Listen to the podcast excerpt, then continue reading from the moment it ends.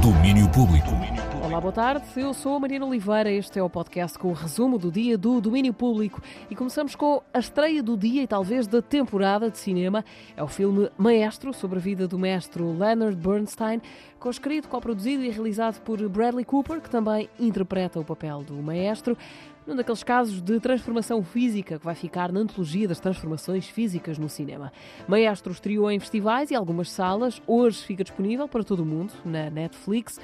Para saber porque é que a vida de Leonard Bernstein vale um filme, perguntámos aos colegas da Antena 2, eh, que trata dos temas da música erudita, o que é que esta vida teve de especial. João Almeida, o diretor da Antena 2. Ele foi um maestro muito para lá do padrão do maestro em vez de ser aqueles mestres que marcam o tempo fazendo uma cruz no ar, marcando os quatro tempos, ele achava que devia comunicar com o sentimento e não de uma forma matemática. Além disso, ele teve uma vida pessoal também muito atribulada, foi uh, gay e assumiu a sua relação, e isso custou-lhe também popularidade, digamos, em alguma medida, numa altura onde isso não era normal.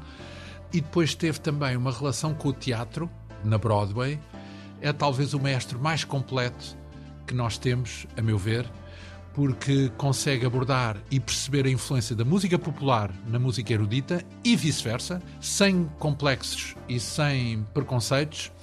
E essa postura do sem complexos, sem preconceitos aplicou-se à sua maneira de compor, à sua maneira de dirigir e também ao seu comportamento, porque ele também foi irreverente socialmente, era um homem livre. A vida de um homem livre, maestro, a partir de hoje na Netflix, Leonard Bernstein, de volta à vida, na pele de Bradley Cooper. E agora vou rasando pelas confirmações festivaleiras do dia. Os The Weasels estão aí de novo e em força.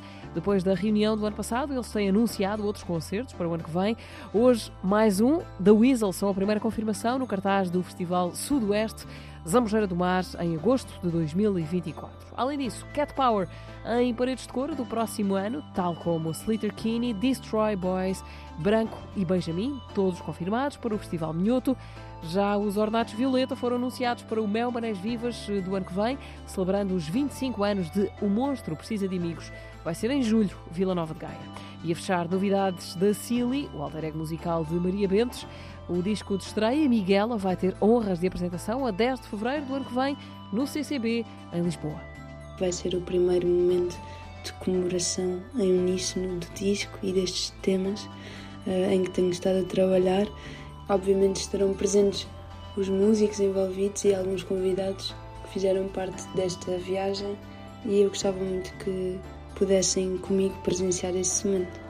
É a 10 de fevereiro, pequeno auditório do Centro Cultural de Belém, em Lisboa, Silly, ao vivo, para mostrar Miguela. O disco vai sair também no princípio de 2024. Fica por aqui o resumo do dia do domínio público. Encontramos-nos de novo amanhã com este resumo, o podcast com os principais destaques do dia de domínio público. Até lá.